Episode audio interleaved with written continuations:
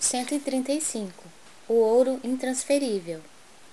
Aconselho-te que de mim compres ouro provado no fogo, para que te enriqueças. Apocalipse 3:18. Sempre vulgares as aquisições de custo fácil. Nada difícil ao homem comum perseguir as possibilidades financeiras, aliciar interesses mesquinhos e inventar mil recursos para atingir os fins inferiores Entretanto, os que adotam semelhante norma desconhecem o caráter sagrado do mais humilde patrimônio que lhes vai às mãos, abusando da posse para sentirem-se, depois, mais empobrecidos que nunca. A recomendação divina é suficientemente clara. Para que um homem se enriqueça, deve adquirir o ouro provado no fogo, fortuna essa que procede das mãos generosas do Altíssimo.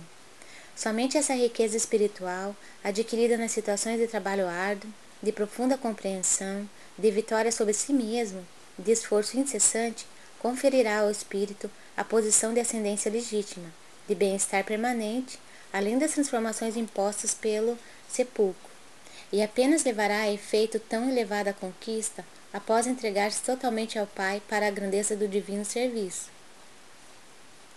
O homem mobilizado pelo homem poderá, sem dúvida, receber volumosos salários.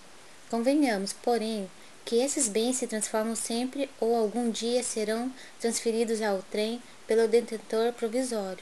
No entanto, quando o trabalhador gasta suas possibilidades nos trabalhos do bem, com esquecimento do egoísmo, desinteressado de si próprio, colocando acima dos caprichos da personalidade os objetivos da obra de Deus, lutando, amando, sofrendo e entregando-se a Ele, adquire indiscutivelmente o ouro eterno e intransferível.